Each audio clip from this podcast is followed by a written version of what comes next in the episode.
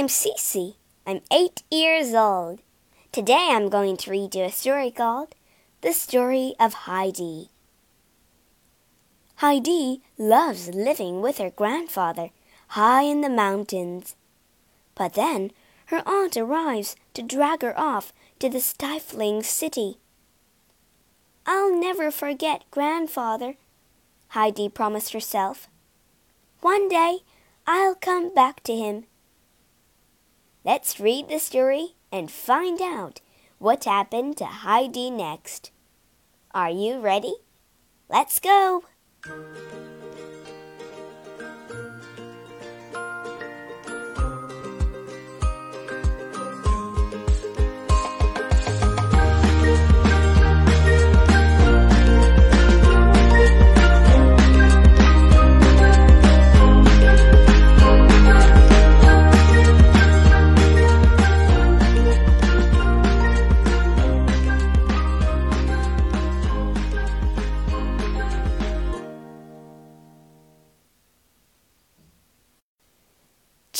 1 Meeting Grandfather Heidi felt cross and tired as Aunt Dete pulled her up the steep slope.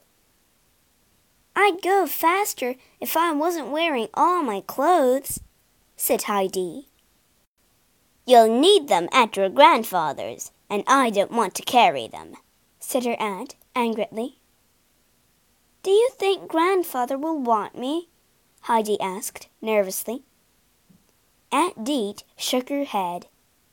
I don't know. He's a miserable old man, and he hasn't seen you since you were a baby. But I've taken care of you for long enough. Now it's his turn. At last they reached Grandfather's hut, at the very top of the mountain. Dete rapped sharply on the door. It creaked open, and an old man peered out. What do you want? he asked gruffly. This is your granddaughter, Heidi, Dete explained. Your dead son's child. I've bought her to live with you. Take her away. I don't want her, said the old man, trying to shut the door. I don't care, Dete snapped. You have to take her, both her parents are dead. I found a good job in Frankfurt, and she can't come with me. With that, Heidi's aunt turned and ran down the mountain. Grandfather stared silently at Heidi. Heidi stared back. He doesn't want me, she thought sadly. But where else can I go? Well, you'd better come in, said Grandfather with a scowl. Heidi stepped into the hut and looked around. There didn't seem to be room for her anywhere. Where should I sleep? she asked. Grandfather shrugged. He didn't even look at her. You'll have to find your own bed, he growled. Heidi looked again and saw a ladder in the corner. Feeling curious, she climbed up into a hayloft. From the window, she could see a green valley far below and hear pine trees whooshing in the wind. She lifted some of the sweet smelling hay, puffing it up into the shape of a mattress. I'll sleep here, she called. It's lovely. She shows some sense, Grandfather muttered to himself. Come down now, he ordered. It's time for supper. Heidi watched Grandfather blow onto the embers of fire, making the flames blaze. Fetching a bowl, he filled it to the brim with rich, creamy milk. Here you are, he said. Then he toasted bread and cheese over the fire until they were a glorious golden brown. Delicious smells filled the hut, and Heidi realized how hungry she was. she licked up oozing drips of cheese, crunched the toast, and drank the milk to the last drop. Through the open door, she saw the sky and mountainside glow in the setting sun. I like it here, grandfather, she said. Good night, Heidi. That night, Heidi snuggled down in the hayloft. As she fell asleep, she wondered why grandfather lived all alone, high on the mountain. What had happened to make him so sad and unfriendly? Chapter 2 The Goat Boy Early next morning, Heidi woke to the sound of bells. She sat up. What's that? Sunshine poured through the hayloft window, turning her straw bed into shimmering gold. Quickly she dressed and shot down the ladder. A boy was standing at the door, whistling. This is Peter, the goat boy, grandfather told her. He's come for Little Swan and Little Bear. Two goats, one white, one brown, pushed past him and sniffed Heidi. She giggled as they licked her hands. Their tongues tickle, she said. Do you want to come with me? Peter shouted over the bleats and bells. I'm going up the mountain to find fresh grass for them. Can I? Heidi asked Grandfather. I suppose, he replied but have your breakfast first. He sat on a stool and milked Little Bear, then handed Heidi a bowl of fresh milk. Come on, said Peter as soon as she'd finished. You can stay at the back and make sure none of the goats get lost. As they ran over rocks to the mountain pastures, Peter showed Heidi the mountain's secrets he pointed to an eagle's nest hidden in the cracky peaks and the spots where wild flowers grew. The mountain looked as if a giant had scattered handfuls of jewels over it. Heidi had never seen so many flowers. She picked great blue and yellow bunches for grandfather. Every day Heidi went out with Peter and the goats, and every day her cheeks grew rosier and her eyes more sparkly. Grandfather fed her crusty bread, tasty cheese, and little swan's milk. At night, he told her stories by the fire. Heidi had never been happier until one morning when the door flew open, and there stood Aunt Dete in a brand new dress. I've come for Heidi, she announced. I should never have left her with you in the first place. No, cried Heidi, suddenly afraid. I like it here. I want to stay with grandfather. Dete ignored her. I've found a place for Heidi in Frankfurt, he told grandfather. Clara Sesemann, a little girl who's always ill, wants a friend to keep her company. If Heidi behaves, her aunt went on, Mr. Sesemann will pay her and buy her some fine new clothes. It's a great chance for her. Grandfather had been looking crosser and crosser during this speech. Take her and spoil her then, he bellowed at Dete. But don't bother coming back, ever. Just go. Ignoring Heidi's protests, Dete gripped her arm and dragged her outside. As they left, Heidi saw grandfather sitting alone, his head in his hands. Poor grandfather, cried Heidi, tears trickling down her face. Come on, Heidi, said Dete, pushing her down the mountain.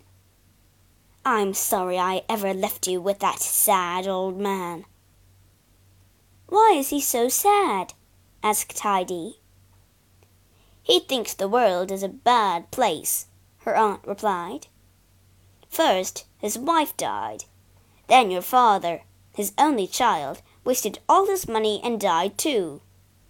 But your grandfather's just made things worse for himself. He said there was only misery in the world, and shut him away up here. Forget him, Heidi. Think about Frankfurt. I'll never forget him, cried Heidi.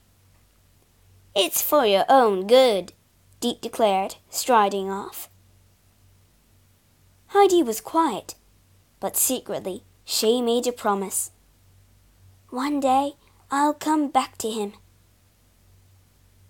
Chapter 3 Heidi and Clara It was a long journey to Frankfurt. The sun was beginning to set when they stopped before a grand house in a cobbled street. Dete pulled the bell. This is it, he muttered. A well dressed servant opened the door and led them into a vast hall. Heidi felt very small and shabby. She felt even worse when the housekeeper, Mrs. Rottenmeier, saw her. You look most unsuitable, she said to Heidi with a sigh. I suppose you'd better meet Clara. Clara lay on a heap of pillows in a frilly four-poster bed. Her face was pale and the room was hot. Thank you for coming, Heidi, she said quietly. I like having company. I can't get out of bed. Why not? asked Heidi. I've been sick and I'm still weak, Clara explained. I don't think I'll ever get better. No one could get better in this hot, stuffy room, Heidi thought. She ran over to a window and flung it wide open. The street below jostled with people, horses, and carriages. Heidi could hear strange music mixed in with the clattering hoofs and footsteps. Leaning out, she saw a ragged boy with a street organ. A pair of kittens peeked out of his pocket. That'll cheer Clara up. Heidi rushed downstairs and onto the street. Can you come here? she called, beckoning him over. There's someone I want you to play for. Moments later, they were both bounding up the stairs. Surprise! shouted Heidi, throwing open Clara's door and letting in the ragged boy. Downstairs, Mrs. Rottenmeier, the housekeeper, was puzzled. She could hear singing, laughing, music, even kittens, and all coming from Clara's bedroom. What's going on in here? she shrieked as she stormed into Clara's room. How did this dreadful boy get in? she demanded. I blame you, she said, glaring at Heidi. I knew you were trouble from the moment I saw you. Go to your room at once. No, pleaded Clara. Heidi was only trying to cheer me up. She held Heidi's hand. Please don't send Heidi to her room. We want to have our supper together. There was nothing Mrs. Rottenmeier could do. She had to obey Clara. All right, she said crossly, turning to go. But get that dirty boy out of here now. Mrs. Rottenmeier returned, carrying a tray loaded with rich food. Greasy chunks of meat swam in cream sauce. Clara pushed it around her plate and hardly ate anything. Heidi didn't like it either. I don't get hungry laying in bed, Clara muttered. You'd soon get hungry running up the mountain to grandfather's hut, Heidi told her. Clara looked sad. But since I've been ill, I can't walk. That's terrible, said Heidi. The warm room and heavy meal were making her feel sleepy. She had to go outside and breathe some fresh air. Stale smells hung over the noisy street. Heidi longed for the cool, clear air of the mountain and the soft breeze that made the pine trees rustle. Some time after Heidi's arrival, the servants started claiming the house was haunted by a ghost. A white figure floats down the stairs at night, said a maid. It's so pale. It's scary. I heard it groan. The servants were so upset, Mrs. Rottenmeier grew worried. I must tell Clara's father, she decided. The servants think the house is haunted, sir. Really? Mr. Sesemann only laughed when he heard the news. There's no such thing as ghosts, he said. I'll catch a ghost to prove it. The next night he waited in the hall at the bottom of the stairs. Heidi came down wearing a white nightgown. She tried to open the locked front door, then sobbed. Mr. Sesemann went over to her and saw she was still fast asleep. Heidi has been sleepwalking, Mr. Sesemann explained to Clara and Mrs. Rottenmeier the next morning. The poor child is so homesick, her dreams felt real. I think she better go home. Thank goodness she's going. I'm going back to grandfather's. I'll miss you. Chapter 4 Heidi Goes Home. The following week, grandfather looked out of the window and could hardly believe his eyes. A peculiar procession was stumbling up the mountain slope. Two men were struggling with suitcases. A third hauled a wheelchair, and a fourth carried a child bundled up in a shawl. The men puffed and panted, their shirts drenched in sweat. This is steep. I need a drink. Ahead of them all danced Heidi. She raced up the slope and threw herself into grandfather's arms. Heidi, he cried, you've come back to me. At last! I thought I'd never see you again. I missed you, Heidi said. Look, Mr. Sesemann had written you a letter to explain. Dear Sir, Heidi was too homesick to stay with us, but Clara could not bear to say good-bye. I hope you will forgive me for sending her with Heidi to stay for a month. Clara, alas, is still very weak after a long illness. She has no appetite and cannot walk. I hope her visit to you on the mountain will give her new strength. With all my thanks and best wishes. Yours sincerely, Hans Sesemann. Grandfather turned to Clara. I'm very pleased to meet you, he said, and thank you for bringing Heidi back to me. You'll soon feel better breathing our mountain air. Grandfather put Clara's wheelchair in the sunshine so she could see the wonderful view and gave her a bowl of fresh milk. Guess who really gave you the milk? Heidi teased, bringing Little Swan over. The goat butted Clara gently until she realized Little Swan wanted to be stroked. Clara drank thirstily. This tastes much nicer than Frankfurt milk, she said. Heidi! came a shout. Peter ran up the path to them. I heard you were back he said to Heidi. Come out with me tomorrow. he urged her.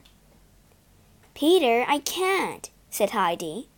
I have to stay with Clara. Peter gave Clara a jealous look. You go, Heidi, Clara insisted. I'll be fine. I'll pick you some flowers. All the same, when they set off next morning, Clara looked sad. I'll be quick, Heidi promised. I just want to climb the ridge where the biggest, bluest flowers grow. Clara watched them go longingly. She would have given anything to be running with them with strong legs that could skip and jump. I wish you'd come, Heidi told Clara when she returned. We watched an eagle soar above our heads and did somersaults down the mountain. Clara sighed. Cheer up, Grandfather said, trying to comfort her. The sun has already brought roses to your cheeks. I'm sure you'll soon feel stronger. I wouldn't leave you again. Oh, I wish I could walk. From where he stood, high on the mountain, Peter could see Heidi and Clara talking together. His heart burned with jealousy. I wish that girl hadn't come, he thought. Heidi's my friend. I'll make Clara go home. And a plan began to form in his mind. Chapter 5 Peter's Plan Before sunrise the next morning, Peter crept to Grandfather's hut. All was quiet and still. Just as Peter hoped, Clara's wheelchair stood by the door. Noiselessly, he pushed it to the edge of the mountain and rolled it over a steep stony cliff. The chair hit the rocks with a terrible clatter. and endless echo followed its fall. Bang! Clang! Again and again. Peering over the cliff, Peter saw the jagged rocks had smashed the wheelchair into a thousand pieces. Peter looked at what he had done and fled. When he arrived at the hut for the goats, Heidi told Peter about Clara's chair. The wind must have caught it, she said. Grandfather has to carry Clara everywhere. Then Clara will have to go home, won't she? Peter demanded. Aha, murmured Grandfather. I think I know who blew that puff of wind. Heidi was shocked. Did you do it, Peter? she asked sharply. Peter went red. I'm I'm sorry, he stammered. I wanted her to go. You don't have time for me now. Peter, you must hate me, said Clara. You think I've taken Heidi away from you. Never mind, Heidi interrupted. We can all still be friends. But grandfather shook his head. Mr. Sesemann may not be so forgiving, he said. Clara's chair is still broken. If only Clara could walk, said Heidi. I do feel stronger, Clara whispered. Perhaps I could try. She edged herself forward and put her slender feet on the ground. Grandfather gently took hold of her hands and helped her to stand. My legs feel so weak, said Clara, trembling. Be brave, said Grandfather. Slowly, Clara put one foot in front of the other. Clara wobbled, but Grandfather supported her. Rest now, he ordered. You can try again tomorrow. Every day Clara walked a little more, hungry from the exercise and fresh mountain air. She wolfed down huge meals. Strength floated into her, and she tingled with energy. Won't father be amazed? She thought. Chapter 6 A Surprise for Mr. Sesemann. A few weeks later, Mr. Sesemann arrived for Clara. He hardly recognized his daughter, with her glowing face, bright eyes, and thick shiny hair. When Clara stood up, he was astonished, and when she walked up to him, she had to sit down. Is it really you? he said. I can't believe it. You're walking. Isn't it wonderful? laughed Clara. Grandfather and Heidi made it happen. And Peter, Grandfather put in, his eyes twinkling. You did it, Clara, said Heidi. It was your hard work. It's a miracle, Mr. Sesemann beamed. Clara, I'm proud of you. Thank you, thank you, everyone. You must come back to the mountain whenever you want, Heidi told Clara. And you must come to Frankfurt. Peter, too, said Clara. We'll find the ragged boy again and dance. When Clara and her father had gone, Heidi and grandfather went outside to watch the sunset. The sky and mountains shone red gold, just like Heidi's first evening. It's beautiful, said grandfather. Once I was sad and lonely, he told Heidi, but you've made me a happy man.